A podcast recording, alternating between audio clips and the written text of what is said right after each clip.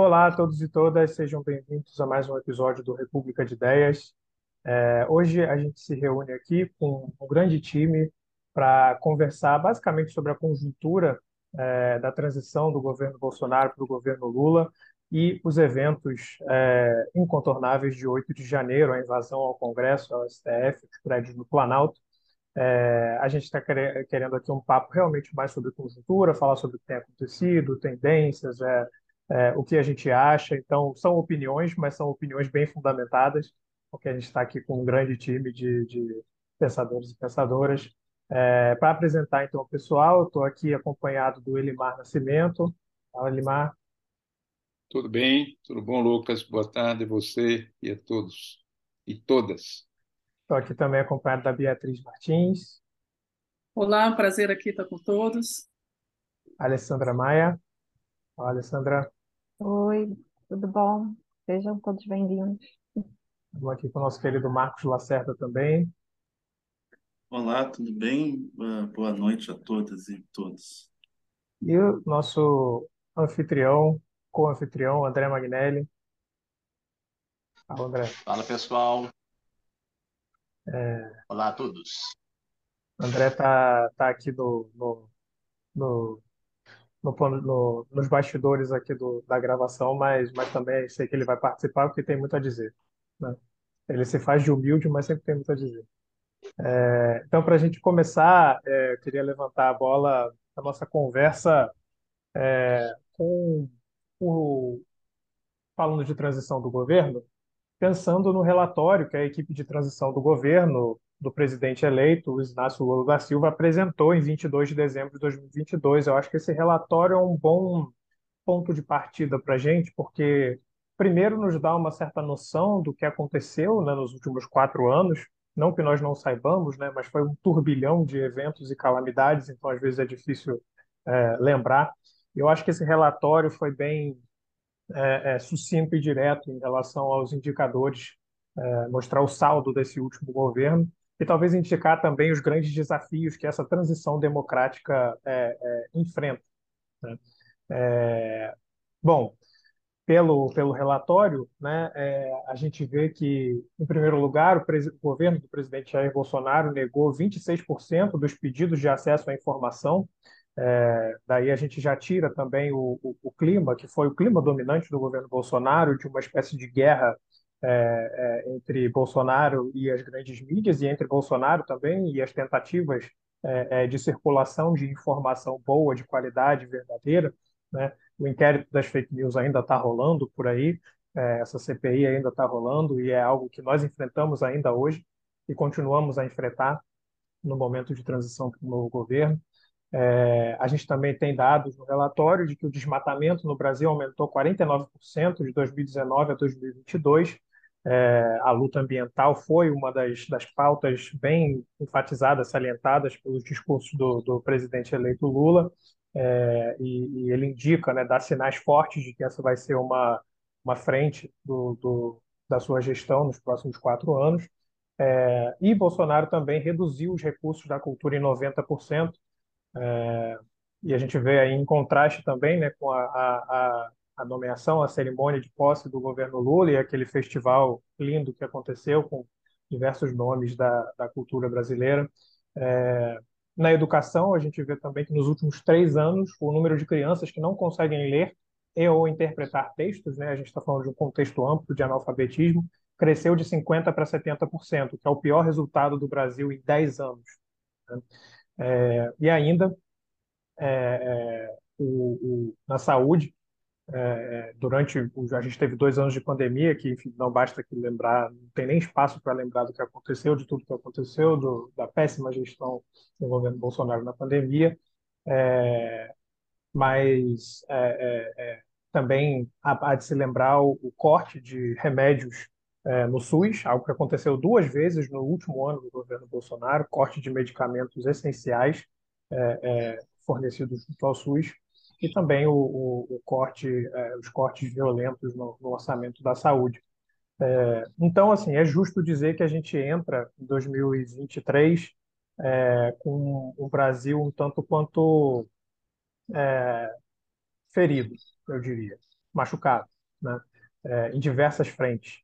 E essa ferida se refletiu nesse processo de transição, é, é, que foi um processo de transição que gerou muito debate, gerou muita conversa e, e muito barulho, mas a despeito de todas as conversas, os debates as indicações do governo Bolsonaro, do, do próprio Bolsonaro, de não, por exemplo, não entregar a faixa para o presidente eleito, apesar de tudo isso, a posse aconteceu, a diplomação aconteceu e estamos aí. É, entramos em 2023 com o governo Lula e uma semana depois a gente teve a invasão de é, movimentos de extrema direita no Congresso, nos prédios do Congresso e do, e do Supremo Tribunal Federal. Essa invasão que já vem aí como acúmulo de uma dos acampamentos dos bolsonaristas em frente aos quartéis, exigindo intervenção militar, é, questionando os resultados das eleições e a legitimidade das eleições. E a gente teve aí, dizendo assim, um ponto de ebulição máximo nisso na invasão é, é, ao, ao Planalto, é, onde esses é, vândalos depredaram os prédios do Congresso do Supremo Tribunal Federal, roubaram documentos, destruíram obras de arte, destruíram as dependências do Congresso do Supremo Tribunal Federal, entre outras coisas. É, então, com perdão da introdução longa, mas esse é o, o, o ninho de, de mafagafas que a gente se encontra agora. É, e dito isso, eu passo a palavra aí para quem quiser começar. Marcos, diga lá. Bom, é, levando em conta que o, essa introdução do Lucas, que mostra a grande tragédia desse governo no Brasil, uma tragédia sem precedentes, né, que infelizmente vai durar ainda um bom tempo, é, eu quero, na verdade, fazer da minha fala, é, falar um pouco sobre o papel decisivo e vigoroso das nossas instituições, né, é, durante tanto durante o governo federal do ex-presidente Bolsonaro, é, mesmo com todos esses impulsos iliberais, proto-revolucionários e anti-institucionais do, da nova direita, da extrema direita brasileira, as instituições se mantiveram firmes, agiram de forma constante, sabe? e conseguiram regular as ações do ex-presidente de forma bastante eficiente, no meu modo de ver, com as suas limitações, obviamente. Né? Então, eu quero, na verdade, fazer da minha fala uma apresentação tanto do contexto mais imediato das eleições, do processo de transição, de diplomação, posse e depois do ato da intentona golpista de 8 de janeiro, né, e o papel das instituições, como a reação das instituições a todos esses processos, e se der tempo, na minha, nessa minha primeira fala, para não tomar tanto fala de, de tanta gente que está aqui, eu quero falar um pouco sobre o próprio governo no sentido geral e mostrar exemplos concretos que mostram que a provam, né, que as nossas instituições estiveram atentas aos in, frequentes impulsos de golpismo do governo federal, capitaneado pelo ex-presidente, pelo menos visivelmente, na minha opinião, capitaneado em geral pelas elites militares, né? Mas, enfim, no caso das eleições, por exemplo, eu me lembro, faziam-se muitas análises que diziam que é, haveria quebra-quebra, talvez não, não, até não houvesse eleições, era preciso ter cuidado é, na hora de votar. Claro que as precauções eram justas, porque os grupos de extrema-direita são muito covardes e agem na lógica do terror psicológico, né? E que nós, o TSE, o Supremo Tribunal Federal, as próprias instituições em geral, não conseguiriam fazer transcorrer bem as eleições a nível nacional. Não aconteceu. Não aconteceu objetivamente. Né? Não houve qualquer turbulência relevante. Relevante. Ao contrário, nós tivemos eleições com bom funcionamento das urnas e com uma articulação nacional impressionante. Num país complexo como o nosso, é um país de dimensão continental, com diferenças regionais imensas, que, no entanto, realizou uma eleição mesmo com todas essas ameaças, ou supostas ameaças, ou com essas análises catastrofistas, eu acho que esses, os profetas do caos, como chamam, é, tanto de esquerda quanto de direita, é, que nós tivemos no, nas eleições do primeiro ou segundo turno foi uma articulação nacional fina, assim, louvável. Assim. Desconsiderar isso é um, é um, é um eu acho um, um completo absurdo. Assim porque as instituições, quando elas estão funcionando, a gente não percebe, né? elas ficam invisíveis, elas se tornam visíveis, parece, em situações de crise, né? Ou quando elas não funcionam muito bem. Né? Nesse caso, elas funcionaram muito bem, é, de forma muito qualificada, né? O que só comprova o vigor da, da democracia brasileira, né? Após os votos, aliás, houve uma rápida apuração e revelação dos resultados. Em poucas horas, a gente já sabia resultados de, da eleição para deputado. Veja só, federal, estadual, senador, governador e presidente. Em poucas horas, eu, eu, eu ressalto, num país de dimensão continental. Ora, isso só acontece porque as instituições são vigorosas. Não fossem, não aconteceria. Depois que o, o novo presidente foi eleito, né, a gente viu um, um reconhecimento nacional e internacional também imediato, com a chancela de todas as, as instituições, TSE, Supremo Tribunal Federal, Congresso Nacional, os atores internacionais também. Então, o processo transcorreu normalmente. Houve depois uma festa na Avenida Paulista, milhares de pessoas nas ruas. Não houve qualquer conflito. Milhares de pessoas comemoraram a vitória do presidente eleito. E ponto final. Houve turbulências pequenas, né? mas nada que afetasse, sob qualquer aspecto, o resultado das urnas, o processo de apuração e o próprio a própria ida das pessoas para para votar. Claro que houve turbulências, turbulências foram investigadas, mas nada que afetasse concretamente, objetivamente, o processo de votação. Então, os diagnósticos estavam errados, eram catastróficos, ou emulavam uma lógica de terror psicológico usada pelos grupos de extrema-direita. A transição, por fim, foi feita também tranquilamente. Os ministros atuaram, tiveram que atuar e tiveram que atuar em conjunto com o novo governo e com a equipe de transição capitaneada pelo Geraldo Alckmin, aliás. Uma figura brilhante e que por muito tempo foi massacrada por segmentos específicos da esquerda. Mas uma figura que né, capitaneou o processo de transição de forma brilhante. Também houve a diplomação no início de dezembro do presidente Lula, presidente eleito. Os acampamentos, até então, os acampamentos da, da, dos grupos de militantes de extrema-direita, que a gente sabe que hoje, articulados e organizados pelas elites militares, né, esses acampamentos não interferiram até então em nada. Não adiaram a transição, não impediram a diplomação e muito menos a posse. A posse foi feita tranquilamente, numa festa popular, como se esperava. O ex-presidente não quis fazer a transição da faixa, não fez diferença alguma. Foi até bom não ter feito. Embora tenha sido uma atitude, obviamente, deselegante, mas que se espera de um, de um projeto de ditador, na minha opinião, é, controlado por elites militares. Né? que se espera? Nada além disso. Bom, a posse foi feita tranquilamente. Antes de entrar na questão do, da intentona de 8 de, de janeiro, tem alguns dados importantes para serem ressaltados, que desmentem uma suposta força enorme é, do ex-presidente. Veja só, pela primeira vez na história da reeleição para presidente, desde a, rede, a redemocratização, um candidato não se reelege. Não só não se reelege, como perde no primeiro turno. Ele perdeu no primeiro turno, perdeu, ficou em segundo né, no primeiro turno, foi para o segundo turno e perdeu de novo. Pela primeira vez. Não aconteceu isso nem com a Dilma em 2014, que ganhou a eleição ali no limite, mas ganhou ganhou no primeiro turno e ganhou depois no segundo, no limite. Mas mesmo em 2014, quando a Dilma perdeu a, a sua, sua a ponto de, de, aprovação, né, por conta depois da, das chamadas jornadas de junho de 2013, mesmo assim a Dilma ganhou a reeleição. Então, pela primeira vez, um presidente eleito não consegue se reeleger. Um outro aspecto é o seguinte, é, eu tenho ressaltado isso, houve muita celeuma em torno do Congresso, né? Diziam que o Congresso seria bolsonarista. Eu não sei o que significa essa palavra, mas deve significar alguma coisa. E impediria Lula de governar. Já diziam isso de antemão. É.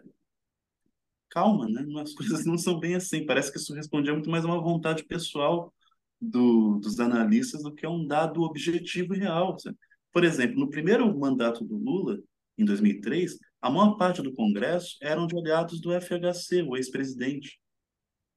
Isso não impediu o Lula de governar, de maneira alguma. E agora, nesse novo Congresso, a gente está vendo que a situação mudou radicalmente. Radicalmente.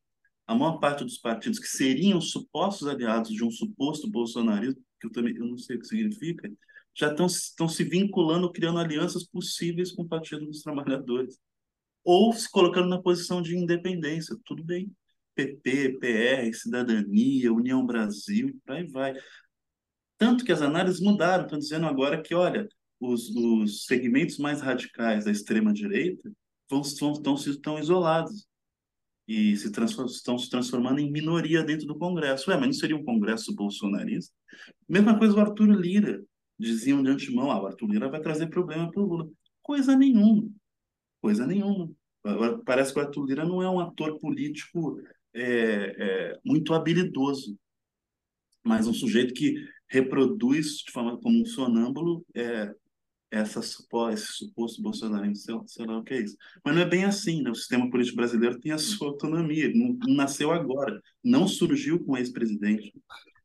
Então, é, ao contrário, a Tulira está se aliando claramente ao presidente Lula de forma independente, tudo bem, mas está aprovando em tempo recorde todas as pautas que interessam ao governo até aqui. E vai se candidatar à reeleição na Câmara, provavelmente com o apoio do PT. Espero, pessoalmente, que sim. Então, não houve também é, a construção desse suposto Congresso de extrema-direita. Porque o sistema político brasileiro tem a sua própria lógica. Desconsiderar isso no âmbito da análise é desconsiderar quase tudo. Ou é fazer uma, ou fazer uma análise muito voluntarista. E, e o sistema político e, e também institucional, ele não, não, não, ele tem uma lógica própria que a gente precisa levar em conta no momento da nossa análise. Agora, rapidamente, tá? Já estou tomando muito tempo, para chegar na questão do 8 de, de janeiro. Claro que a intentona golpista de 8 de janeiro, ela tem uma gravidade.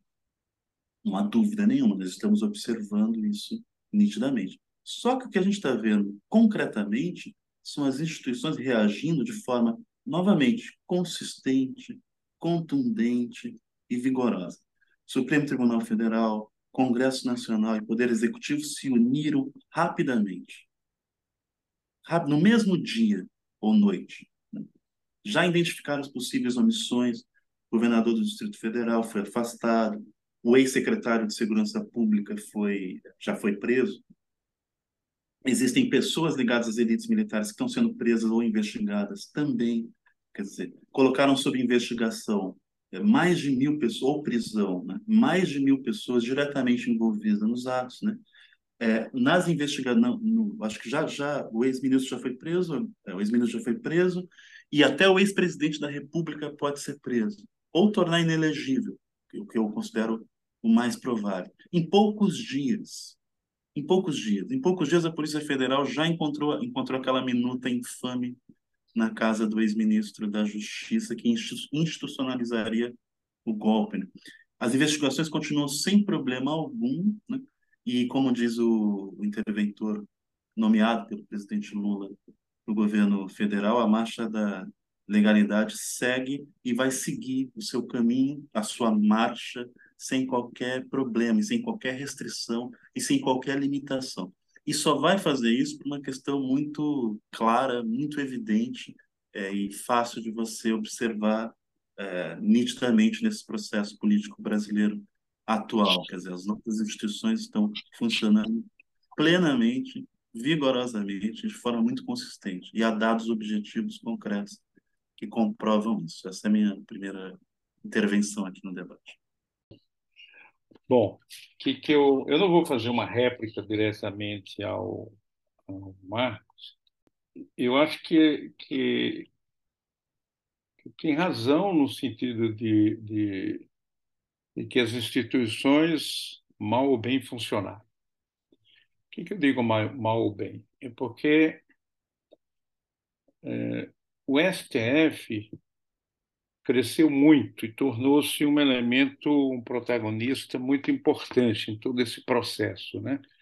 pessoas dizem se não fossem as decisões do Alexandre, respaldada pelo STF, nós teríamos uma situação distinta. Então, o STF jogou uma posição muito forte em defesa do sistema eleitoral das urnas, né, nas, sobretudo nessa batalha né, que era do processo eleitoral. Mas alguns juristas chamam a atenção do risco de algumas decisões do que o povo popularmente já chama de Xandão, né? O Alexandre de Moraes virou Xandão na boca do povo. Algumas pessoas já falam assim, por exemplo, a PGR pediu investigação sobre Ibanês. Aí o Alexandre de Moraes afastou ele do cargo por 90 dias. O cara disse, olha, mas não foi exatamente isso que o PGR pediu. Pediu para investigar. E aí, pum, já deu esse hipnose. Né? Então, é, é, ele disse assim, olha, lembre-se do Sérgio. Né? O Sérgio, o Moro avançava algumas coisas. Isso tem um custo na frente do ponto de vista jurídico. Né? E claro que o STF assumiu esse papel porque o, o Congresso e o Executivo deixaram, né? ou seja, não cumpriram o seu papel. Então, é, primeiro, desequilíbrio. Dentro do jogo institucional nosso, o STF tem um protagonismo que não é habitual. Qualquer brasileiro hoje, de, de, de, classe média, uma boa escolaridade, cita o nome dos 11 ministros do STF, mas é incapaz de dizer os 11 jogadores que jogaram contra a Croácia. Não sabe. Sabe três, quatro, cinco, seis, sete no máximo, entendeu? E ponto. Né? Tem, tem algo errado. Pô. Quando o povo não sabe o nome dos 11 jogadores, sabe o nome dos 11 ministros, tem algo. Então, o protagonismo do, do STF é um pouco delicado. Dois é que o Congresso, sem dúvida nenhuma, o Arthur Lira se é, rapidamente reconheceu o resultado das, das urnas como um jogo político evidente. Né? Não é porque ele estava entusiasmado com a eleição de Lula, mas é porque ele queria sinalizar a Lula o interesse dele e, portanto, do apoio do PT para ele continuar na presidência da Câmara. E eu, imediatamente, no dia 8, condenou todo mundo.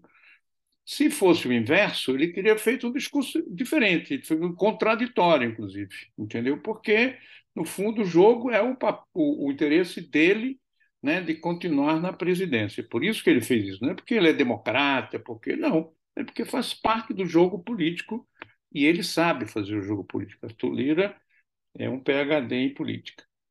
Mas o Congresso, dirigido por ele, aprovou uma série de leis do, do, do, do Bolsonaro ao arrepio da lei, ou seja, programas e auxílios distribuídos às vésperas das eleições, quando a legislação brasileira não permite.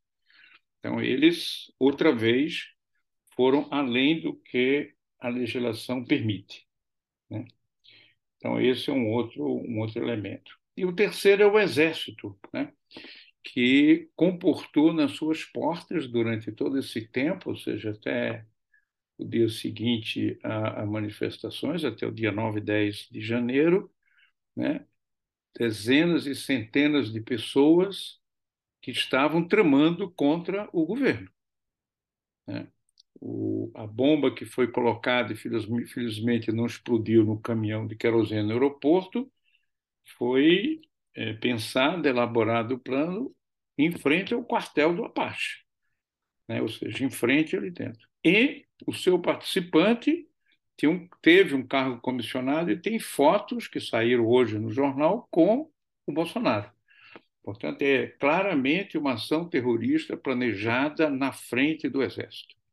Veja bem, então o Exército deu guarida a um covil de terroristas. Esse é um dado real entendeu? Isso não é papel do Exército.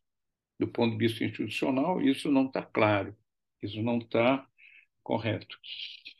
Então, há debilidade né, do ponto de vista institucional, mas, no essencial, eles conseguiram assegurar a eleição e a posse do novo presidente, e isso é o que mais lhe interessa, evidentemente. Porém, em termos de futuro, é bom guardar essas questões. Uma parte importante do Exército, das Forças Armadas, não só do Exército, está insatisfeito com as eleições e partilha uma boa parte dela dos 39,7% da população brasileira que acha que Lula não venceu as eleições. Ou seja, eu tenho 40%, ou seja, de cada 10 brasileiros, 4 acha que ele não venceu as eleições. É aquela história de cada cinco brasileiros tinha um que não acreditava que o homem foi à Lua. A mesma coisa aqui, também não venceu as eleições.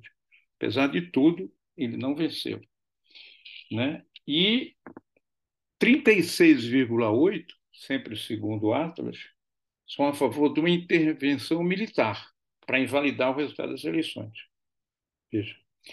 Isso não significa que este 40% é a favor da ditadura militar, porque lá na frente a pergunta sobre a ditadura militar tem um apoio apenas de 9,5%. Ou seja, muitos leem a intervenção para acabar as eleições e chamar uma nova eleição ou dar vitória a Bolsonaro, não necessariamente repetir a ditadura militar de 64. Mas, de toda maneira, tem um, um elemento é, importante a ser considerado. A vitória do, de 8 de janeiro foi uma vitória importante para a democracia, não tem nenhuma dúvida.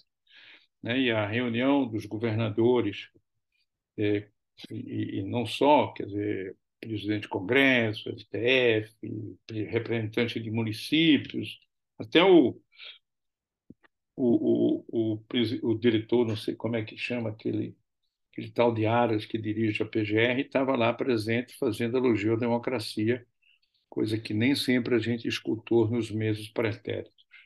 Estava lá, todo mundo, uma cena, e Lula, inteligentemente, disse, vamos visitar o STF. Né? Porque Lula, de fato, é o único cara que eu conheço aqui que tem PhD em política. O resto tudo tem, no máximo, mestrado. Entendeu? Mas o cara que sabe fazer o jogo é ele. Então, ele, ele jogou muito bem. Porém, não se pode esquecer, portanto, que tem uma parcela grande.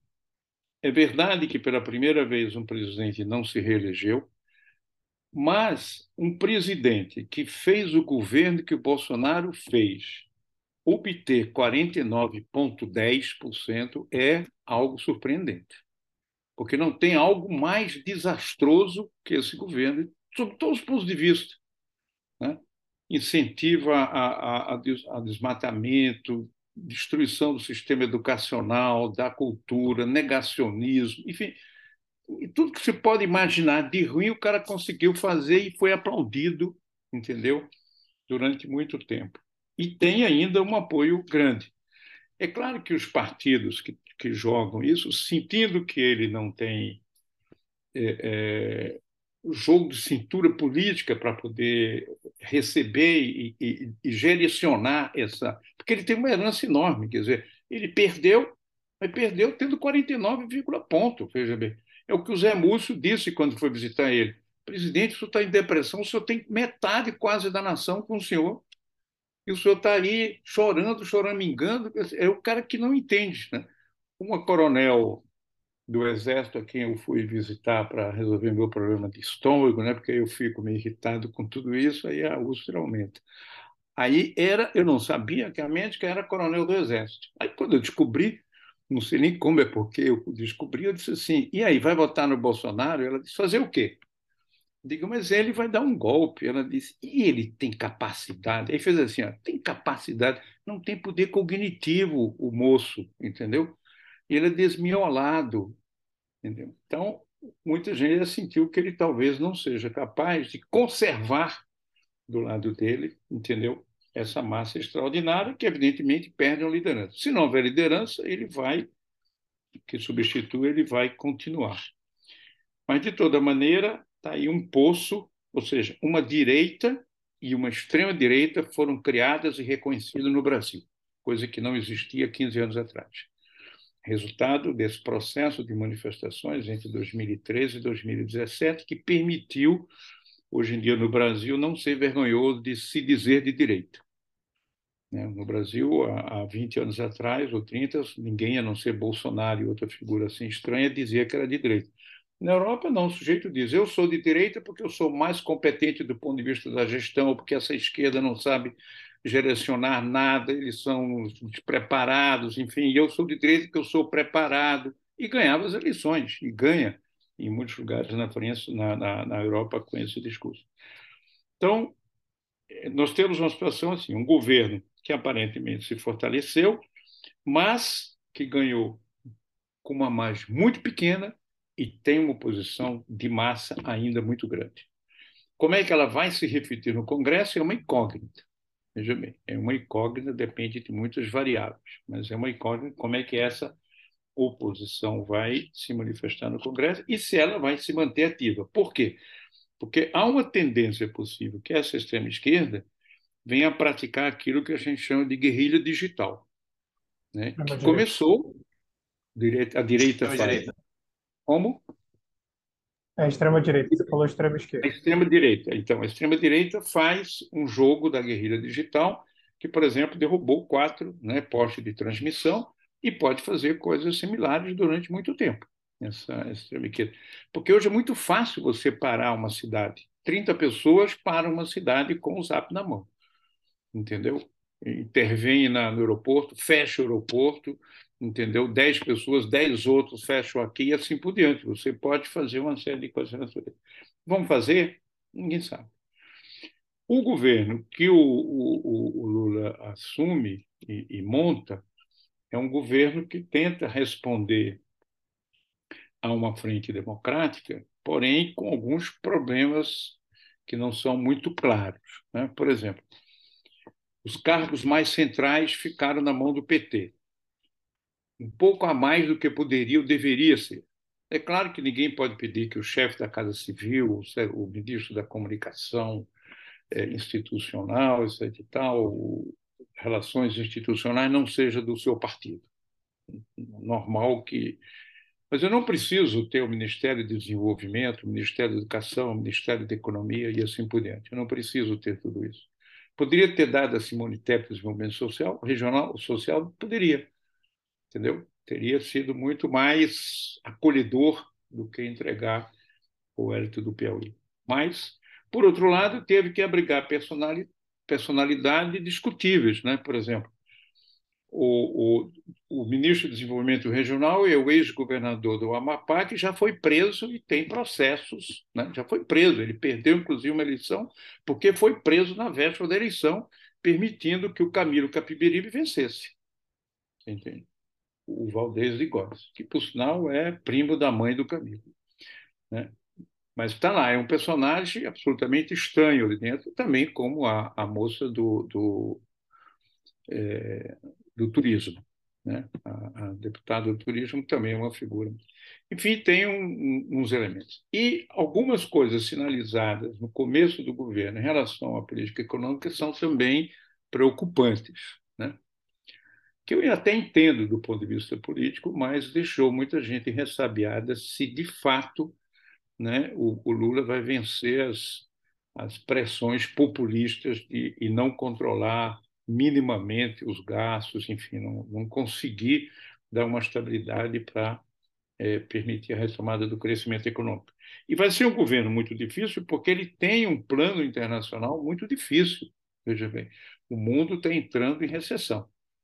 Pode vir a se manifestar essa recessão com vigor, pode ser que não, mas o fato é que nós temos sinais de dificuldades econômicas no plano internacional muito forte, e o Brasil depende disso. Por enquanto, não tem afetado. Né? O setor de exportação brasileira continua tendo um bom desempenho. Pode ser que continue a tê-lo, mas não há nenhuma garantia nesse, nesse sentido. Mas, enfim, é um pouco isso. Quer dizer, é um governo que está começando bem, por ter vencido uma tentativa de golpe, é, mas com muitos riscos no seu caminho. Obrigado, Limar. Alessandra, é contigo. Então, vamos lá. Essa difícil tarefa de tentar dialogar, porque, assim, a impressão que me dá, assim, ainda agora, né, é que o que a gente viveu recentemente foi a concretização de um ataque às instituições que se alongou por quatro anos e que, pela inatividade das instituições, justamente ele culmina na transição. Então, assim, é, uma das coisas que é, a gente, quando pensa a literatura, que fala sobre os processos, existem, né? Você pegar um Charles Tilley, é, muitas, muitas pessoas gostam, até usam aqui no Brasil a ideia de desdemocratizar ou de atacar as instituições por dentro. Então, assim, de desestruturar instituições, é, eu acho que contemporaneamente, se a gente for olhar a extrema-direita né, hoje, não é como o Hitler. Então, assim, não dá para simplesmente a gente dizer, olha, temos uma extrema-direita, eles são nazistas, eles são fascistas, porque não é exatamente o Mussolini, não é exatamente o Hitler. Como é?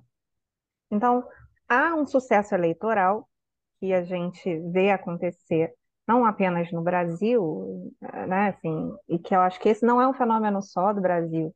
Então a gente pode, não é só pensar o Capitólio, mas é pensar também na Alemanha, que houve uma tentativa de invasão e que eles prenderam todo mundo. Então, se a gente for pensar assim, instituições funcionam? Quer pensar? Né? Vamos pensar, instituições funcionando plenamente, sem o ataque que a gente viveu aqui, porque eu acho que assim, é, a gente não pode ver as instituições apenas desse momento de transição, porque, inclusive, o processo de transição, o governo Bolsonaro, ao que tudo indica, e ainda se está investigando isso, ele fez de tudo para que esse momento do vazio acontecesse, do vazio institucional acontecesse, e os, e os ataques tivessem a escala que tiveram. Na escala que tiveram, são inéditos no Brasil. Então, assim, não dá para não dizer, quando a gente olha a história da República no Brasil, mesmo quando a gente, né, a gente estudou a Primeira República, as insurreições civis nas cidades, esse ataque sistemático à instituição de entrar e destruir um palácio, de entrar, é, adentrar a sede do governo e destruí-lo, é, é, isso é muito grave. E aí, nesse sentido, por exemplo, eu discordo da avaliação de que ah, as instituições funcionaram bem. Eu acho que elas não funcionaram, e elas não funcionaram porque elas foram sucateadas por quatro anos. Então, exemplo, houve mais de 30 processos contra o Bolsonaro. Esses processos não foram à frente, mesmo com uma CPI no Senado com informações graves que também não foram levadas à frente. Então, houve inúmeras chances para que o Congresso, para que o Aras, que foi citado, inclusive, né, é, tivessem o seu papel institucional presente. E eles, ao longo desses quatro anos, surfaram né, o governo do momento, hum, isso não foi feito, e né? Isso acarretou a conjuntura que nós estamos vivendo agora. Óbvio que a gente tem também trabalhos, a gente pode pegar a Gabriela Lota e o Abraão Novai, o estudo que eles fizeram mostrando o quanto teve ataque dentro das instituições, do servidor público. Então, assim, ainda que os servidores, por exemplo, para que houvesse CPI da, da pandemia, né, foi necessário que os servidores trouxessem muitas provas. Então, é óbvio que houve a resistência do, do, do serviço público, mas ela se mostrou insuficiente. Então, assim, isso não é algo que a gente vai conseguir discutir agora, a meu ver, porque eu acho que a gente está no meio da, da, do turbilhão ainda. Então, e a gente precisa muito das instituições. Então a gente está como que assim, que nem um paciente do Covid que está ali ainda no respirador. Então acho que as nossas instituições, nesse momento, elas estão quase que no respirador, reaprendendo a respirar. Por quê? Porque eu, eu diria, porque eu, eu gostei muito, não sei se vocês viram o Alexandre de Moraes, né? Aqui na minha casa ele é chamado de Xandão da Massa, assim, né? O pessoal né, brinca, né, apelida carinhosamente. Óbvio que a gente sabe que não, não devemos endeusar o judiciário, mas o Moro era a primeira instância, né? De novo, até quando a gente pensa isso, como que um juiz de primeira instância pôde suspender um presidente da República?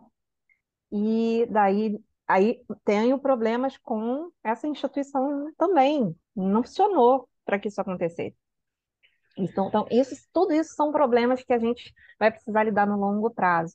Mas, nesse momento, a gente percebe quando a gente escuta né, as entrevistas, e ele mesmo disse: ah, as instituições não são instituições, né? o judiciário não é só o judiciário, o Congresso não é só o Congresso, elas são feitas de pessoas.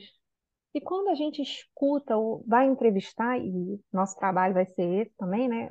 É, cobrir com orientandos e com pesquisas, entrevistar as pessoas para depois poder pensar sobre isso, sobre como, como se deu esse processo.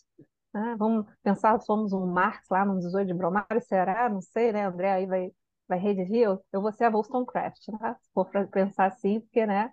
É, a gente pensando aqui das perspectivas, mas o, o, o que me chama a atenção é o fato de que nem eles imaginavam que aquilo daquela forma pudesse acontecer. Ah, então, então, foi Arapuca, foi deserção, foi. Porque não era para ser assim. Várias né, manifestações aconteceram 500 vezes, enfim. Isso, isso a gente sabe muito bem que isso não é, não não estava previsto, então nesse sentido foi intencional. E ao mesmo tempo, o que a gente viu foi a precaução de poderes. Eu diria assim, as instituições tiveram quatro anos em que elas poderiam ter se precavido. Elas não se precaveram. Elas reagiram depois do ataque. Então, assim, obviamente que ao atacar, e, e aí é curioso porque eu, eu li, não sei se já está confirmado, mas parece que houve, inclusive, uma ligação né, da, da, dos Estados Unidos avisando à presidência da República que estava em curso uma tentativa de golpe com o apoio das Forças Armadas. Então, que também né, é, é grave se confirmado nesse teor.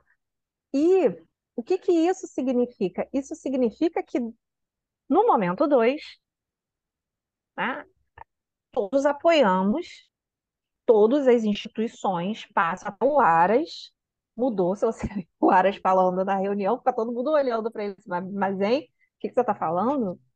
Por quê? Porque é uma das questões, o fato, né? Pessoas é, também já vi é, comentários de pessoas de dentro da Procuradoria, da Advocacia da União, dizendo assim que o mundo espera, passa tudo, mas não chega a data do vencimento do mandato, né? Que ele que ele está até setembro, agosto, setembro, enfim, que será um divisor de águas. Porque também isso aí, né, assim, há que teremos que discutir isso. Como se breca essas ações prejudiciais, destrutivas das instituições que nós vivenciamos por quatro anos e que tiveram é, resultados terríveis que ainda não temos a exata noção da extensão. Mesmo com esse relatório preliminar da transição, esse relatório preliminar ele traz algumas questões. Quando se, se abriu o, o sigilo do cartão corporativo, um mundo de. Assim, para a gente estimar a extensão, é algo assim que, que, que é assustador na dimensão, que é difícil de mensurar ainda, porque a gente, de novo, estamos no meio do processo, porém é algo que vai, vai ser realizado e se a gente for pensar também, né, quando a gente fala assim, instituições, quando a gente fala de instituições democráticas, escola é instituição, posto de saúde é instituição, a universidade é instituição, forças armadas são instituições. Então, a gente tem um padrão em que as, as, a instituição Forças Armadas não está democratizada. Algo indica nesse sentido. Agora, a gente vê que esse padrão de implosão das instituições, ela contamina não apenas a empresa pública, ela contamina, num alto grau também, empresas privadas. Tal foi esse processo de ataque institucional, que, que significa esse ataque à lei. Então, assim, as pessoas que querem um golpe, o empresário que apoia um golpe, ele não quer cumprir a lei. Ele não quer pagar imposto. Ele quer forçar o funcionário dele a votar em quem ele está mandando. Então, assim, quando a gente vê essa extensão da contaminação, quando a gente fala de. Né, e daí por que, que as instituições é, estão abaladas, as instituições estão enfraquecidas? Estão. E num tal grau que essa desestabilização e essas práticas que a gente diria anti-institucionais, elas são vistas não apenas na iniciativa pública, mas inclusive na iniciativa privada. aonde também há tentáculos das pessoas que apoiaram financeiramente né, o que a gente viveu, ou seja, a sociedade, há parcelas da sociedade que também, né, e aí a gente pode pensar nessas várias é, questões da, da dinâmica que o Bolsonaro trazia, e se você não gostar de chamar de bolsonarismo ou das pessoas, que é, por exemplo, você não querer pagar uma multa de trânsito, você não querer que tenha mais um sinal, né, um limitador de velocidade, você né, é, querer é, ser um, achar que você é caminhoneiro e que você vai ter eternamente o seu subsídio a, em detrimento dos demais.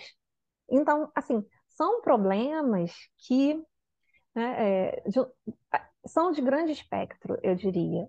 Então, é muito desafiador falar nesse momento, mas aí eu diria isso, né? Não é dizer, assim, as instituições não funcionaram bem, elas reagiram e ainda assim a gente precisa delas.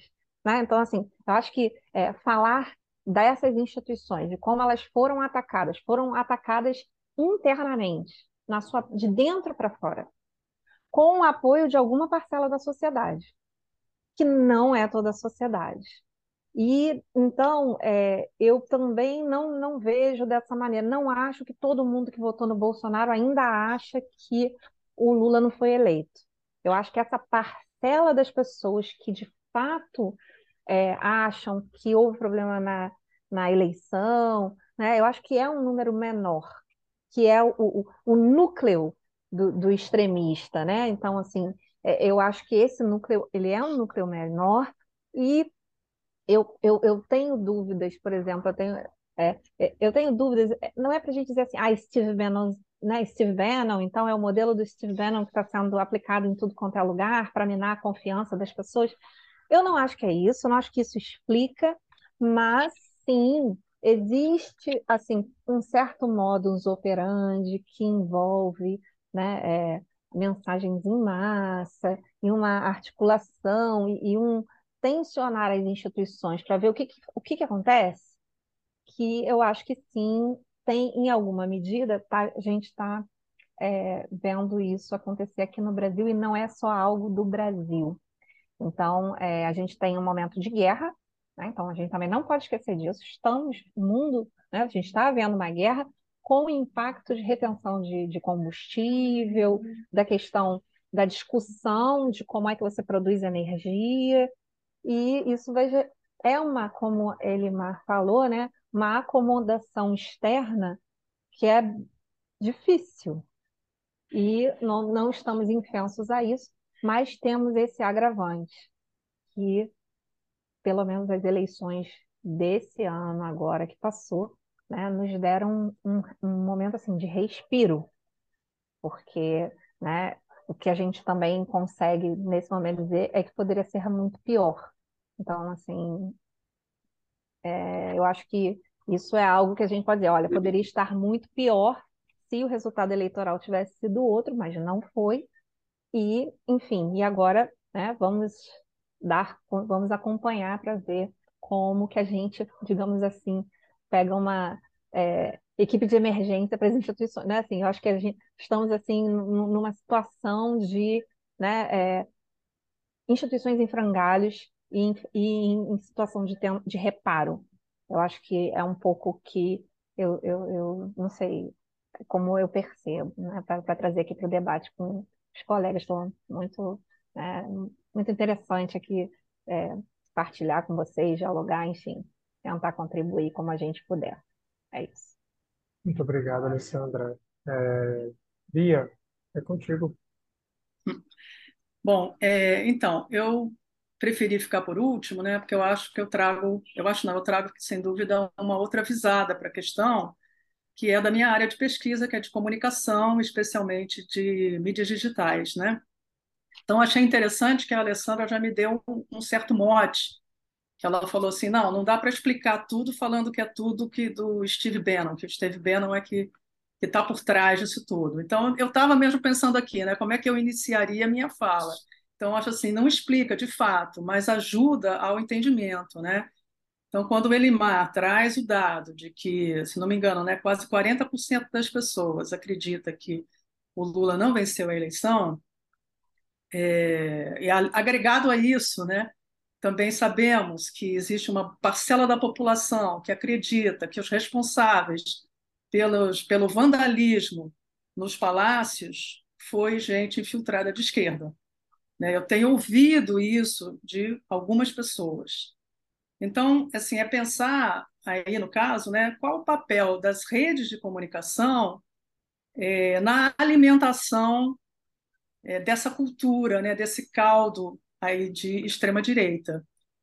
É, durante a eleição, a gente se preocupou com isso, né, a gente soube aí de vários é, boatos que estavam rolando pelas redes sociais, né, que se dizia que o Lula ia fechar as igrejas, né, que se dizia que aquela história bizarra do banheiro, é, como é que era o nome? Era o banheiro para ambos os sexos, né? Que foi, enfim, também um motivo aí que influenciou os eleitores, né? Então, pensando um pouco, assim, muito rapidamente, em como é que funcionam essas redes digitais e por que que elas colaboram para criar esse ambiente, né? Então, um primeiro ponto é que a, as redes, é, as redes sociais, essas plataformas, elas encontraram um modelo de negócio em que eles funcionam na base da segmentação. Né? Então, é, ele, ele acaba oferecendo para você, ele vê o que você está preferindo, o que você está clicando, então o sistema vai, o sistema deles vai te oferecer sempre mais daquilo, porque o interesse dessas plataformas é que você possa ficar conectado o maior tempo possível para que possa te oferecer mais anúncios e assim que a publicidade deles possa é, gerar o lucro que eles precisam ou que eles querem, né?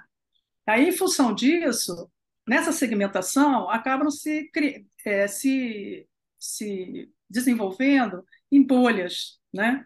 Que a gente sabe. Então, você acaba recebendo, né? No, no Facebook, no Instagram, no Twitter, você recebe mais daquilo que você concorda, né? Então, a tendência é separar as bolhas né, de, de pensamento político também, de esquerda e de direita. E também, quando o Lucas fez a introdução, ele falou da, é, do empenho que o governo Bolsonaro teve, em primeiro lugar, em desacreditar a mídia, né, e, em segundo lugar, em desinformar. Né?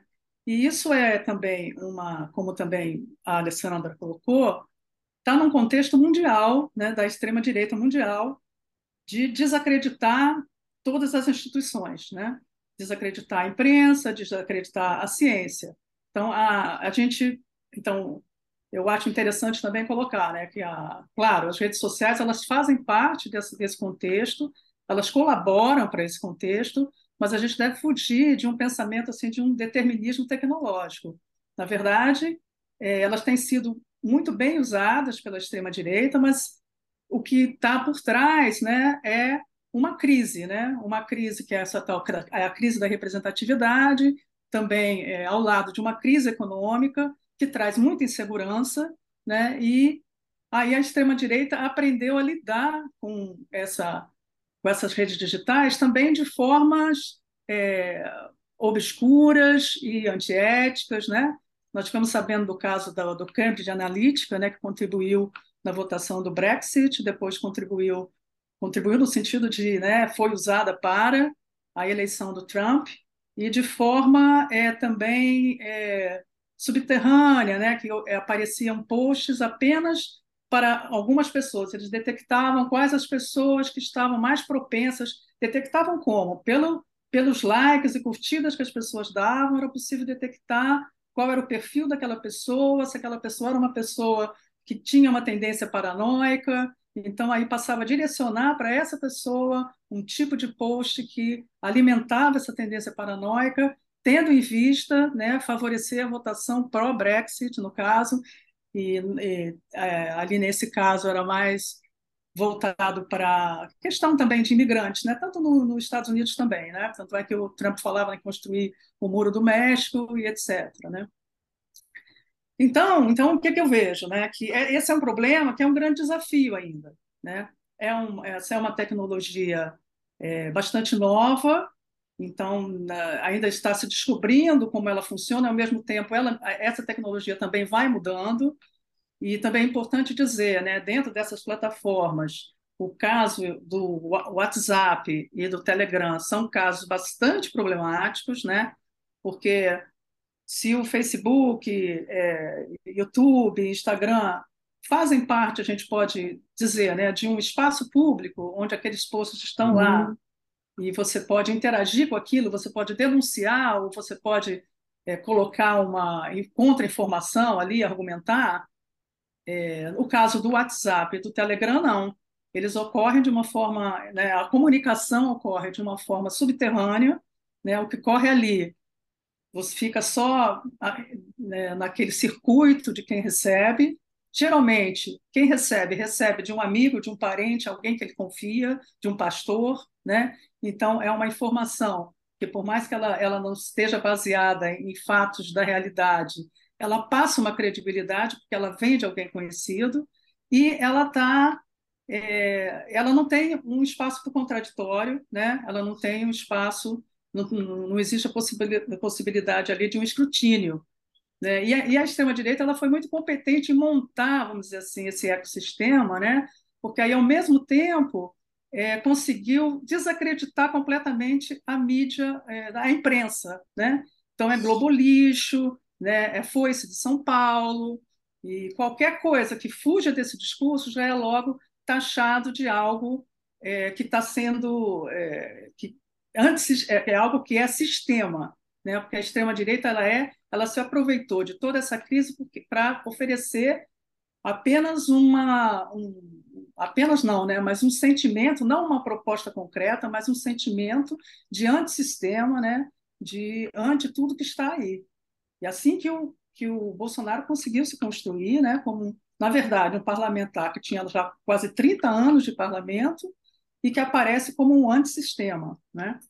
E é na base disso que ele conseguiu é, crescer e, e, politicamente e até chegar à presidência da República também, né? Eu estou dando um, um, lado assim da história, né? E como é que isso tem sido enfrentado e como é que isso pode ser enfrentado, né?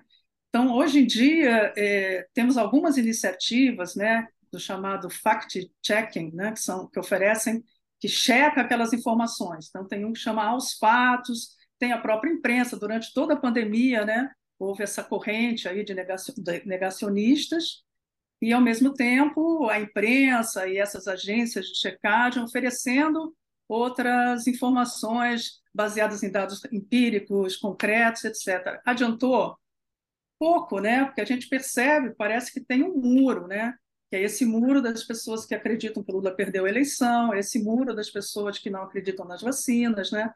A gente parece que é, é como é que o Bolsonaro, né, que foi também alguém falou aqui, com tudo que deu, com todo o desastre que foi o governo dele, ele conseguiu quase ganhar a eleição, né? Tudo bem, ele roubou muito nesse processo final da eleição, né, distribuindo benefícios que seriam inconstitucionais, conseguiu é, aprovar aquela PEC emergencial para conseguir é, distribuir esse dinheiro público assim ao, né, é, ao Léo, né, sem tanto critério, para comprar uhum. voto mesmo. Né? E, então, teve várias dessas coisas também, mas teve, junto com isso, né, uma corrente contínua né, de, de uh, mentiras alarmistas né, em relação ao governo Lula e que continua agora como eu falei, né, tentando responsabilizar a esquerda pelos ataques que aconteceram lá no Palácio do, nos palácios lá na Alvorada. Na Alvorada não, na esplanada dos ministérios. Pois bem, então como é que se enfrenta isso? Então essas agências de fact-checking, a imprensa, tem sido bastante é, insuficiente, porque tem essas bolhas. Então, quem, quem participa né, dessa, dessa dessas correntes, dessa circulação de informação pelo WhatsApp, não confia nas informações que vêm oficiais pela imprensa. Então, isso é uma coisa que não, não está funcionando. Uma coisa que funcionou parcialmente foi o Alexandre de Moraes identificar algumas das pessoas, alguns dos canais que estavam divulgando informação falsa, dos canais que, é, como é que se diz, incentivaram os atos golpistas. Né? A Jovem Pan está agora é, sendo também investigada. Ela já havia demitido alguns dos seus é, jornalistas quando Lula tomou posse, né? agora ela, ele, ela demitiu mais alguns quando foi incluída no processo, inclusive o diretor também foi afastado. Então, isso é uma coisa que é eficaz, embora não seja suficiente, porque é, se refere apenas a um canal do YouTube, né? que é a Jovem Pan uma, ou uma rede de televisão. Da mesma maneira, também tem tirado do ar alguns perfis de influenciadores, e isso tem sido, é, se não eficaz pela própria retirada do ar dessas pessoas, também como um exemplo para que outros não se exponham aí ao mesmo risco de serem é, tirados do ar, é, lembrando também que esses canais monetizam em cima do seu conteúdo.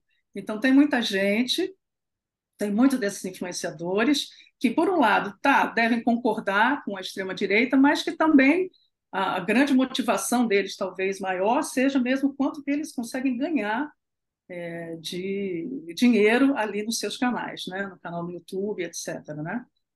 Então, é um, é um, problema assim, bastante complexo. Quando veio a indicação, é, a nomeação, a indicação para os ministérios, e que eu soube que o Lula tinha indicado um, uma pessoa né, do, da União Brasil para o Ministério das Comunicações, eu fiquei Juscelino alguma coisa, esqueci o sobrenome. Juscelino, é eu fiquei muito preocupada, porque, assim, comunicações, falei, nossa, comunicações, né, nesse contexto que nós vivemos, é muito estratégico. Como é que o Lula vai dar esse ministério para a União Brasil? Mas, ao lado disso, o que ele fez? Ele deixou muita coisa na SECOM, né, que está com o PT. E entre, então, e entre eles, entre né, nesse, na SECOM, vai ficar também um departamento que vai cuidar da regulação das mídias digitais. Né? Então, tem aí uma questão que é a regulamentação mesmo das plataformas, que aí envolve aí várias questões, né? também é, da questão do, da proteção de dados pessoais, etc.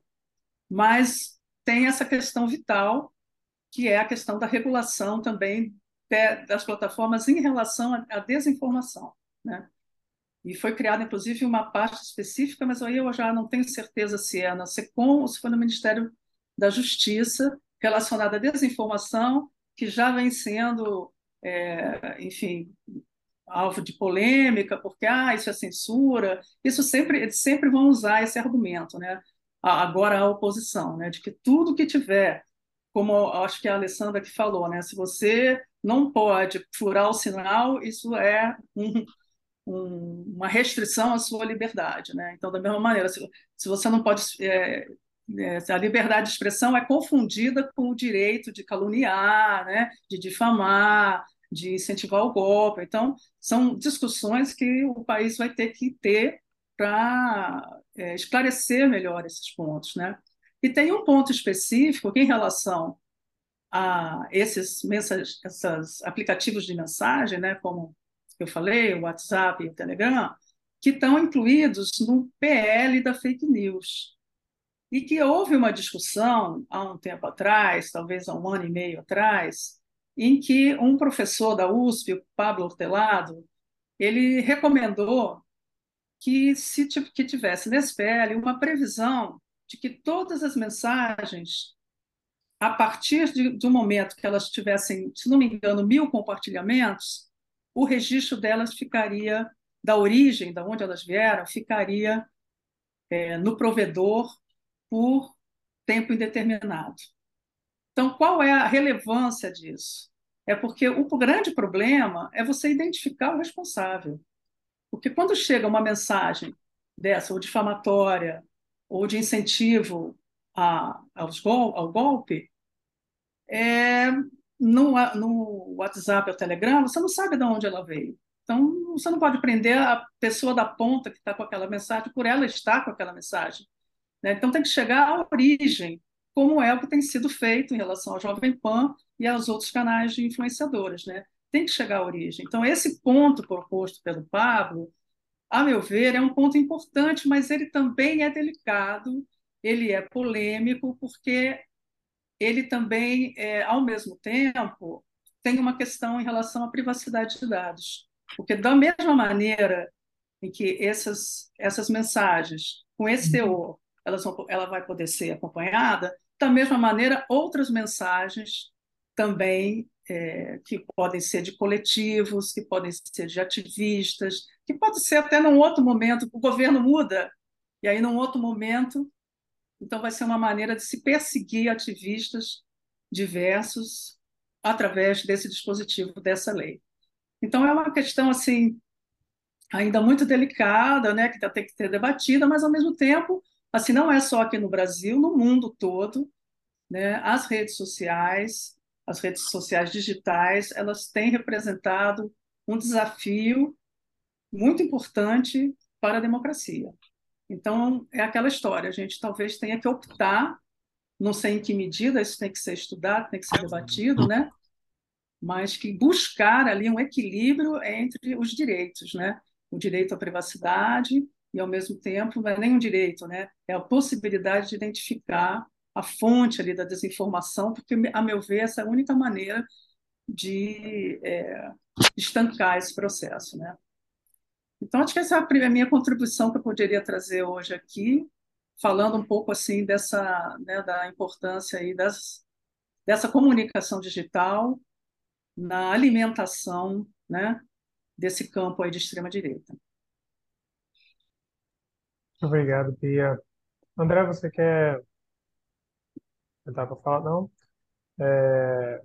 Bom, gente, agradeço a todos pelas, pelas falas. Se eu falar, vai, vou tomar muito tempo.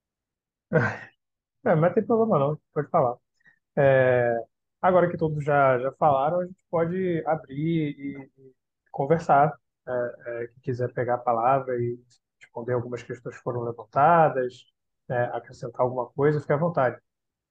Eu, eu queria falar algumas coisinhas. É, André não quer falar, não, André? Não, não, senão eu vou tirar tempo de vocês poderem falar. Vai lá, pode, manda ver.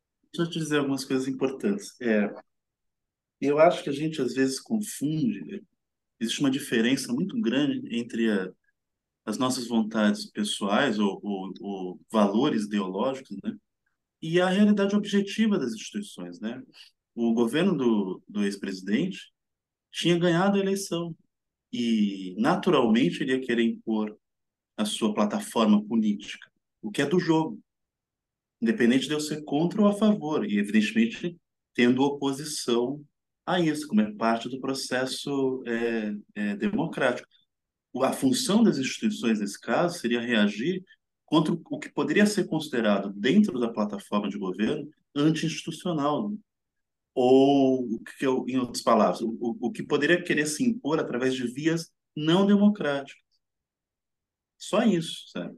Eu acho que às vezes o nosso incômodo por mais justo que seja, contra as pautas da nova direita, é, faz com que a gente confunda o nosso desejo com uma nosso desejo pessoal ideológico com um papel que não é das instituições. Não caberia às instituições, na minha opinião, retirar o governo antes do mandato. Um processo de impeachment extremamente complexo. O que aconteceu no caso da Dilma, na minha opinião, é, foi um golpe parlamentar e as decorrências, as consequências do impeachment foram, foram e ainda estão sendo terríveis. Sabe? Então, essa confusão é problemática. Sabe? É, o governo tentou impor as suas plataformas. Houve uma reação das instituições, é, através da, de uma mediação complexa, porque são muitos grupos de interesse, não só os que a gente se identifica, né, são muitos outros, a sociedade é complexa. Né? Houve uma reação institucional durante o governo que é possível evidenciar também com dados, não só na transição, não só na eleição, certo? Não só no processo de, de diplomação e de posse, e não só na reação vigorosa agora contra a intentona golpista é, de 8 de janeiro, que mostra que não, as, não que as instituições não funcionaram, mas que determinados segmentos, por exemplo, da polícia da, do, do Distrito Federal, talvez um papel do governo, do governador do Distrito Federal, que ainda tem que passar por investigação, como deve ser no Estado democrático de direito, né? muitos, com certeza, o ex-secretário de Justiça, que foi ex-ministro de Justiça, teve um papel de boicote. Então, são pessoas dentro de segmentos das instituições que agiram de forma anti-institucional e golpista, não as instituições. Ao contrário, as instituições reagiram. E reagiram com muito vigor e com muita consistência, como a gente tem visto, inclusive uma reação até mais eficiente, com mais rapidez do que aconteceu, por exemplo, no ato do Capitólio lá dos Estados Unidos. Então, é bom a gente também fazer comparações, né? É, do, de casos como esse que aconteceu no Brasil e, e o que aconteceu nos Estados Unidos. Claro, claro que tem as suas diferenças, né? Mas a reação institucional é, brasileira, ela é rápida, ela é eficiente, ela é concreta e ela é consistente. Entende? É, isso em relação ao governo propriamente, só para a gente ter uma ideia, eu fiz um levantamento é, durante todo o governo do ex-presidente, é, pelo menos até, até agosto de 2021, sabe quantas ações do Supremo Tribunal Federal, quantas vezes o Supremo Tribunal Federal agiu em contraponto ao governo federal? 125 vezes, até 16 de agosto de 2021. Provavelmente esse número vai aumentar se eu incluir uh, o, o final do ano de 2021 e o ano de 2022. 125 vezes.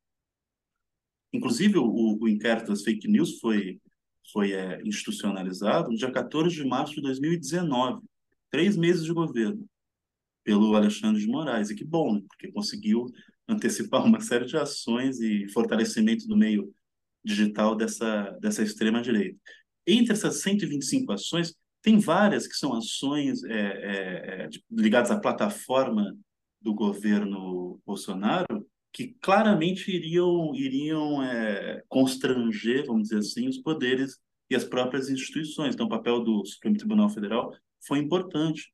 Por exemplo, tem a tem em 1 de agosto de 2019, o plenário do Supremo Tribunal Federal referendou a liminar do ministro Barroso, que barrou a transferência de demarcação da terra da FUNAI para o Ministério da, da Agricultura. Portanto, uma ação do governo federal que tentava passar para o Ministério da Agricultura a demarcação de terras indígenas, que foi barrada acertadamente pelo Supremo Tribunal Federal. É, por exemplo, em 21 de outubro de 2019, o Gilmar Mendes suspendeu a medida provisória que dispensava a publicação de editais na grande imprensa. É, e por aí vai, assim, tem a questão do lockdown, a autonomia dos governos estaduais para estabelecer lockdowns que foi é, garantida pelo Supremo Tribunal Federal, é, a, a, a, retirada daquela campanha infame do governo do Brasil não pode parar, por exemplo, em 31 de março de 2020, pelo ministro Luiz Roberto é, Barroso, a suspensão dos, dos, por 10 dias da expulsão de ex-diplomatas venezuelanos em 2 de maio de 2020. É, em 17 de junho de 2020, enfim, o Supremo Tribunal Federal formou maioria para pela validade do inquérito das fake news e por aí vai. Assim, são várias medidas, são 125 medidas de reação institucional contundente, sabe? objetiva, concreta, contra, contra ações do governo federal que, que é, poderiam passar por cima de direitos, vamos dizer assim, mínimos, direitos, inclusive, é, é, institucionais. A própria privatização dos Correios também foi, foi é, em 28 de janeiro de 2021, Carmen Lúcia determinou que o presidente Bolsonaro, então presidente do Senado, prestasse esclarecimentos sobre a privatização dos Correios. E por aí vai. São 125 ações do Supremo Tribunal Federal. Tá, vamos sair do Supremo Tribunal Federal? Vamos. Vamos então para o Congresso Nacional. O presidente, o ex-presidente Bolsonaro, tem o pior desempenho em aprovações de projetos da história da redemocratização. São dados do Observatório do Legislativo Brasileiro, que é coordenado pelo, pelos pesquisadores do IESP, André, nosso querido IESP. É, o pior desempenho em aprovações de projetos no Congresso. Mas o Congresso não era tomado pela aura bolsonarista? Não, teve o pior desempenho em aprovação dos projetos no Congresso desde a redemocratização. Tem mais, tem mais. O ex-presidente, é, é, pelo menos aí é um dado até 2020, tá? É, mas só até 2020, é, o ex-presidente é quem teve a maior derrubada de vetos em, em, na história, se comparado com todos os ex-presidentes da redemocratização. A pior derrubada de vetos. Ele teve 24 decisões revertidas pelos parlamentares. Só para a gente ter uma, uma, uma, ideia de comparação, é bom fazer comparação para a gente não trabalhar com a ideia de uma ilha isolada, né? porque não é bom para qualquer método de, de investigação. Né? Ó, a Dilma Rousseff teve sete vetos derrubados. O Fernando Collor, seis. O presidente Lula foram apenas dois vetos derrubados. Dois. Certo? O Michel Temer teve quanto? 21 vetos. E o, o, o ex-presidente Bolsonaro até 2020, 24 vetos derrubados pelo, pelo Congresso. Então, como é que eu. Então, esse é um dado objetivo. Mas, 2020, dos 45 projetos prioritários do governo entregues para o Congresso Nacional, só oito conseguiram se transformar em lei. Dos 45 projetos, só oito conseguiram transformar em lei. Como é que as nossas instituições não estão agindo? Como é que não existe regulação do sistema político brasileiro? Fica a impressão de que o ex-presidente habita uma, uma região que é, é, é, quase sobrenatural, onde tem uma, uma liberdade de ação que é insustentável. Aí acredito, é, é o que eu pessoalmente acredito que existe na, nas análises sobre esse governo, que é uma certa mistificação da figura do presidente.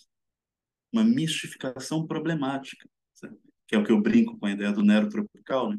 Porque é uma mistificação que não tem fundamento na realidade objetiva, né? que serve para a militância dele, aquela militância é, a, mais aguerrida, mais engajada e que tem uma, uma quase uma relação, falando de uma forma grosseira, eu não, não fiz a análise é, como faz a Beatriz, quase uma relação de seita, tá? Eu estou dizendo aqui de uma forma bastante grosseira.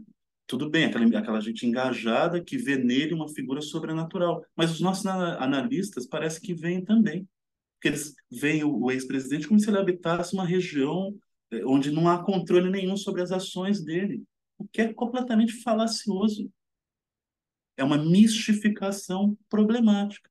Né? E aí, ainda durante o governo, só. Ah, outro, outro fato. O partido Aliança Brasil, era Aliança Brasil, acho, que eles tentaram construir, foi um fracasso retumbante, como nunca se viu. Como nunca se viu. Para a gente ter uma ideia, ter uma ideia né? o, o, o Gilberto Kassab, que é hoje o principal articulador do governo de São Paulo, também dizia que o governo de São Paulo ia virar bolsonarista, entre aspas. Novamente, não sei o que significa essa expressão, mas é o Gilberto Kassab, o principal articulador do governo de São Paulo, do, do Tarcísio, ele criou o PSD no momento de auge do, do, do governo. E, e, no Brasil se cria partido a cada segundo, né? Tem uma quantidade de partidos absurdas. E o presidente da República, o ex-presidente, é, que é essa, esse, esse ser sobrenatural, não conseguiu criar um partido político. Não conseguiu ter um número de filiações para criar um partido político. Novamente, dados objetivos, dados concretos que, não vou dizer que desmentem a análise, mas que pelo menos apresentam nuances, que colocam em xeque uma certa visão, na minha opinião, muito mistificadora do ex-presidente. É, e um dado interessante, que agora está sendo, não aparece mais no debate é, midiático, né? mas que também durante o governo do ex-presidente havia um esforço para ocultar o papel dos militares na, na governança havia um esforço da mídia e também dos analistas. Na mídia fingia-se que havia uma espécie de divisão no governo, não, uma ala militar, uma ala ideológica. A ala ideológica comandava a parte da, da engajamento mais radical e a ala militar não, a ala do, daquelas figuras republicanas e democráticas, né, que e que faziam uma regulação mínima institucional com, com o governo, que era uma falácia, né? que era uma falácia. E aí apareceu na imprensa o tempo todo fontes militares dizendo que estão incomodados com o governo. Ah, eu fiz uma lista só dessa frase. Militares diz, se dizem incomodados com Bolsonaro. Uma lista. Só com essa frase. Folha, Globo, IG, Zero Hora, é, Correio Brasiliense, etc. Só com essa frase. Era uma falácia. Agora está se revelando o papel de atuação concreto, efetivo das elites militares durante a governança em geral, desse governo trágico e terrível de extrema-direita, vamos dizer, para ficar claro, é, e também nesse, nessa intentona circense golpista que aconteceu agora no dia 8 de janeiro.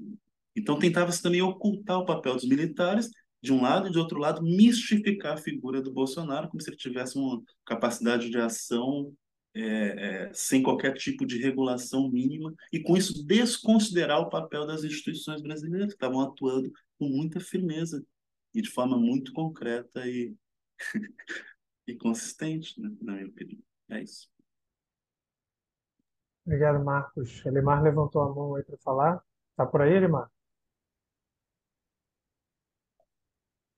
Que tive que atender aí uma emergência.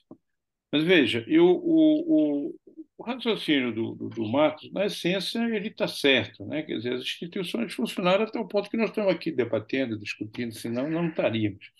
Provavelmente estaríamos na cadeia ou fugindo.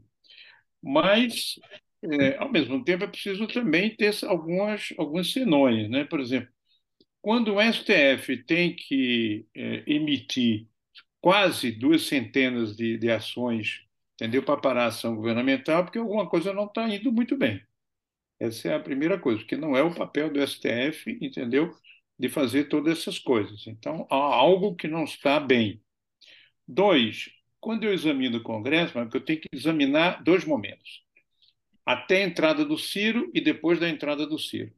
Porque até a entrada do Ciro, a relação com, com o presidente era relação de desprezo com o Congresso. Por quê? Porque ele era um homem da nova política. Então, quando ele fecha com o Centrão e puxa o Ciro, aí você tem um outro Congresso. Aí você vai ter é, situações diferenciadas e aí, inclusive, a aprovação de leis que, é, de medidas que são, foram feitas ao arrepio da lei, na verdade.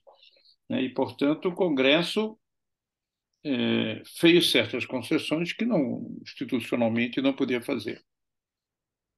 Em relação às Forças Armadas, em particular ao Exército, eu acho apenas que faltou o antigo Mourão.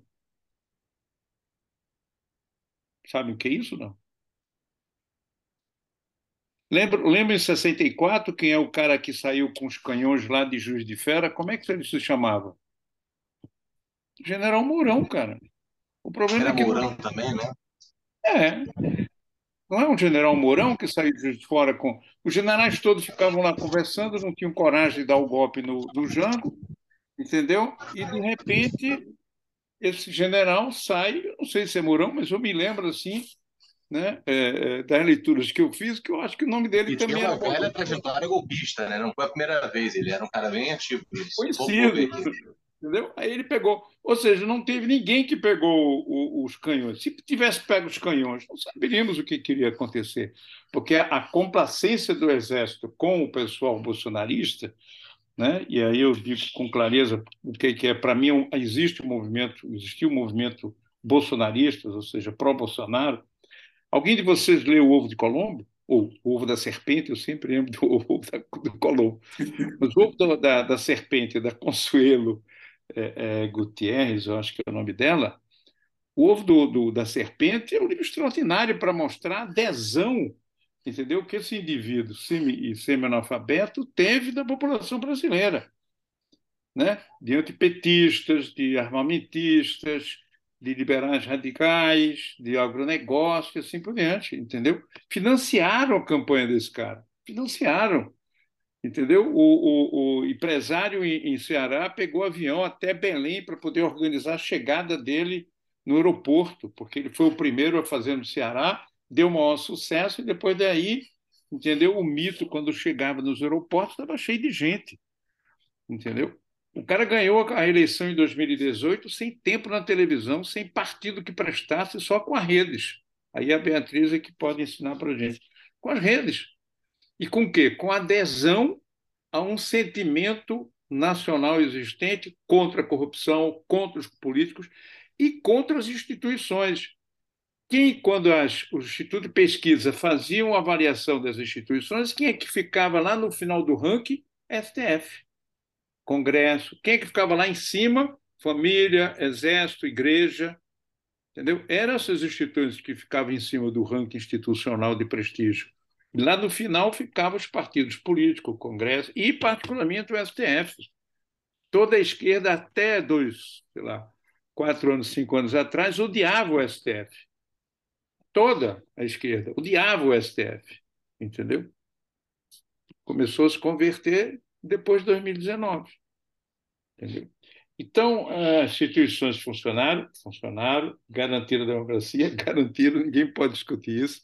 Agora, esse pleno funcionamento da democracia é preciso ter cuidado, porque ele é relativamente débil. Ou seja, há problemas que a gente tem que pôr a barra de molho. O impeachment é o seguinte: eu estudei tanto o impeachment do Collor, por sinal, publiquei, inclusive, na época sobre isso, tanto na França quanto no Brasil.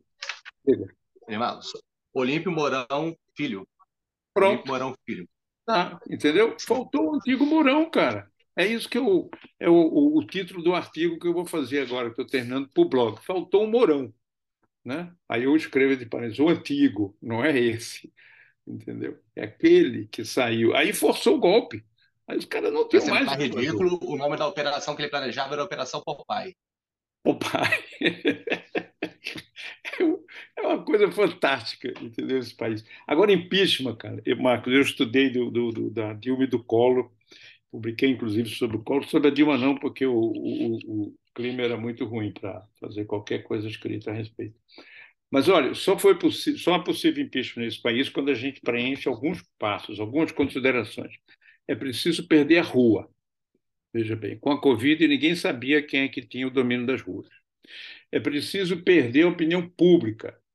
Ora, a, a, a, o Collor e a, e a, Dilma, quando foram votadas o impeachment delas, deles, eles tinham, ah, creio que, menos que 10% de apoio à opinião pública. O Bolsonaro nunca teve menos que 19, 20. Sempre teve, entendeu, um percentual bem razoável de apoio à opinião pública. Terceiro, é preciso perder o apoio do empresariado. Ele nunca perdeu o apoio do empresariado.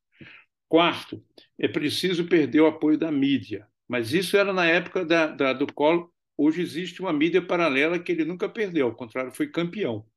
Portanto, isso não conta. Aí chegou o Congresso, veja bem. E aí, por que, que ele inventa de pegar o Ciro e botar no governo? Porque os assessores diziam, Bolsonaro, tu está arriscado a levar um, um impeachment a qualquer hora dessa, cara, se tu não negocia com o pessoal. O pessoal não gosta de ti, a prova é que não, não aprova teus projetos e derruba teus vetos, tu tem que ir lá conversar com o povo. Sobretudo se tu quiser, quer ser candidato a presidente, precisa ter um partido, precisa ter apoio de partidos. Em 2018 não se repete. E aí ele mudou, deu aquela grinada dele, e aí acabou. Quando ele deu a guinada, acabou, não tinha mais jeito. Entendeu? Mas antes já não existiam as condições para o Congresso. Por outro lado, o PT nunca quis o impeachment do Bolsonaro. Nunca seja, parte da esquerda achava ótimo o Bolsonaro continuar, porque depois de quatro anos ele não vencia a eleição nem para síndico, era o que diziam. Né? E quase que ganhou as eleições presidenciais. Então, condições de impeachment não tem nada a ver, no meu ponto de vista, com a história de funcionamento ou não de impeachment, de, de, de instituições. Tem a ver com outras condições sociais, políticas, econômicas que eh, não foram preenchidas para que o. Agora, em relação a, a, ao futuro, que é o que mais me preocupa, é, porque esse é um elemento importante. Na medida que eu tenho uma reação popular ainda forte contra o governo, e que esse governo não tem maioria no Congresso, ele, apesar de todo o apoio que teve com a vitória, é, tem fragilidade. Né? As fragilidades do, do, do governo são tem uma economia, tem uma situação econômica extremamente grave, um, um plano internacional extremamente grave e uma minoria dentro do Congresso. Eu, eu, eu formei cinco blocos dos eleitos, né? os que são do governo, os que são anti-governo, dos que são mediamente pró-governo, mediamente anti-governo e os, os, que eu chamo mediamente, mediamente, aqueles que não sabem, tucano, né? PSDB e Companhia Limitada. Nesses cinco blocos, o governo, com mais os, os que estão próximo deles, dá no máximo 220. E ele precisa pelo menos 257 para caminhar qualquer coisa dentro do Congresso. Ele não tem. Por isso a preocupação dele com a União Brasil. Se ele for nos que eu chamo de médio ante, que é a União Brasil os republicanos, sobretudo, que junto tem 100, cerca de 100 deputados, se ele ganhar esses, ele tem maioria. Senão, não tem. Entendeu? Então, o desenho do governo é um desenho difícil, muito difícil no Congresso.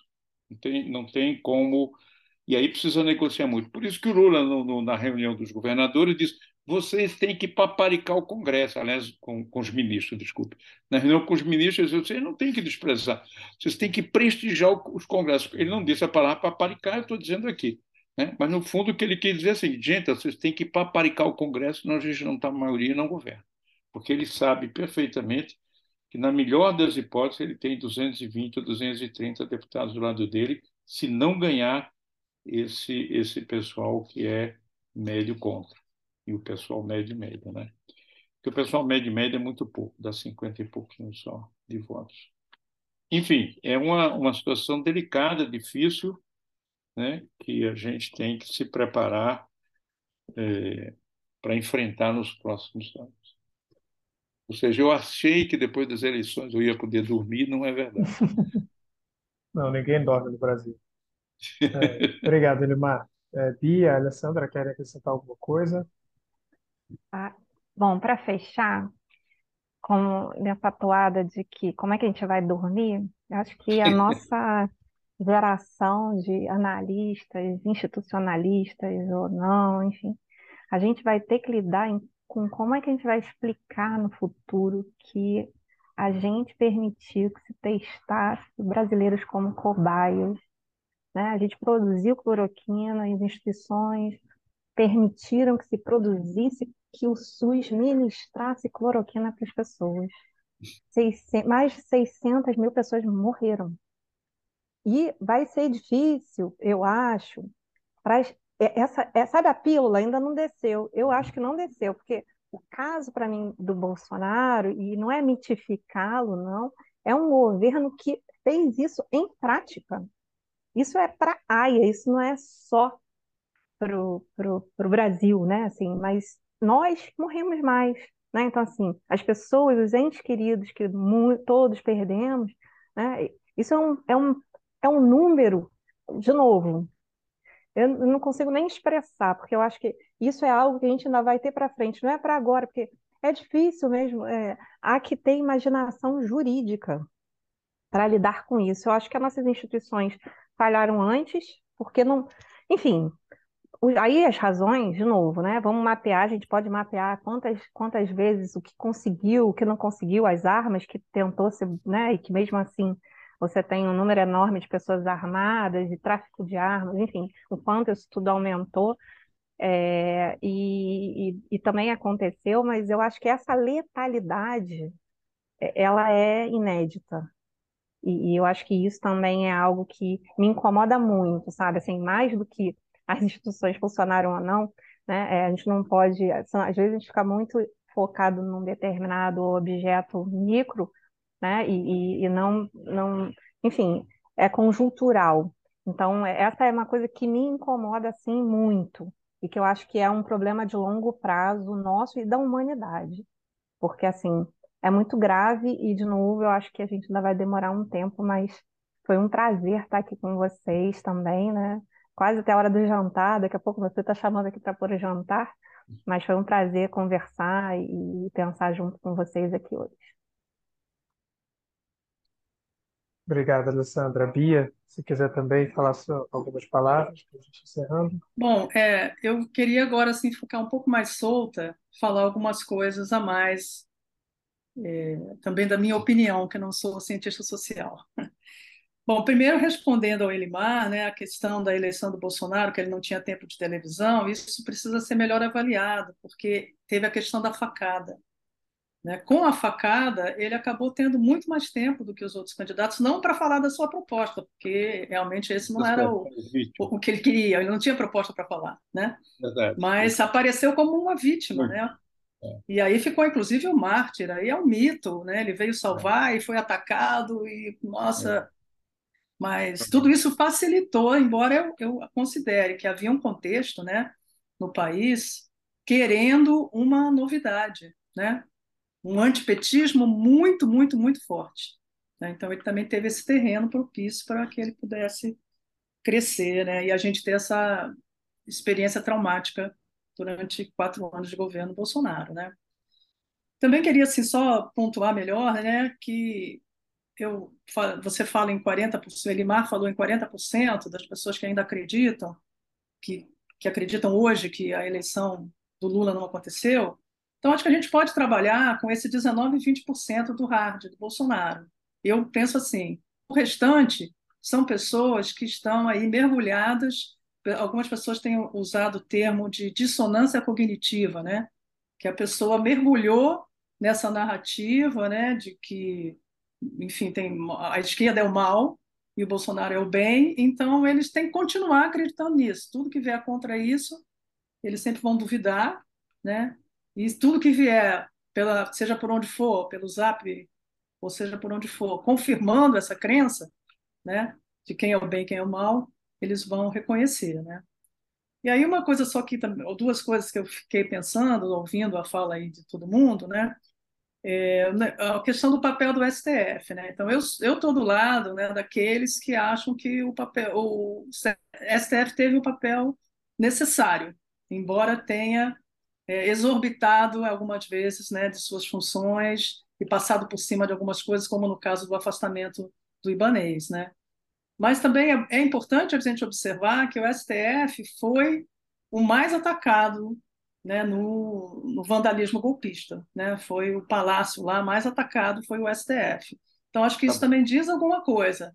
Não só o STF era o maior inimigo do Bolsonaro, né, que era quem colocava limite ao governo dele, mas também há muito tempo que o STF também tem agido de uma forma um pouco flexível demais. Né? Uma, por exemplo, uma hora é, não pode ter prisão, em, pode ter, a prisão deve ser em primeira instância e no outro momento não. A prisão não pode ser em primeira instância. Então ele vai, ao longo dos anos, ele foi adquirindo um papel, não sei se é, exorbitando, né? Não posso dizer que não houve nunca esse papel político que não deveria ser do STF. Então, também com o tempo, nesse governo Lula pode ser oportunidade de tentar é, dar uma institucionalidade maior para o STF também para aumentar a credibilidade dele, porque isso não se passa só pelas redes, né? Tem alguma coisa concreta que rebate ali para que eu tenho pessoas da família, né? Então você ouve as pessoas falarem essas decisões da STF, aí vai e traz uns casos que você não, não consegue nem muito argumentar, né?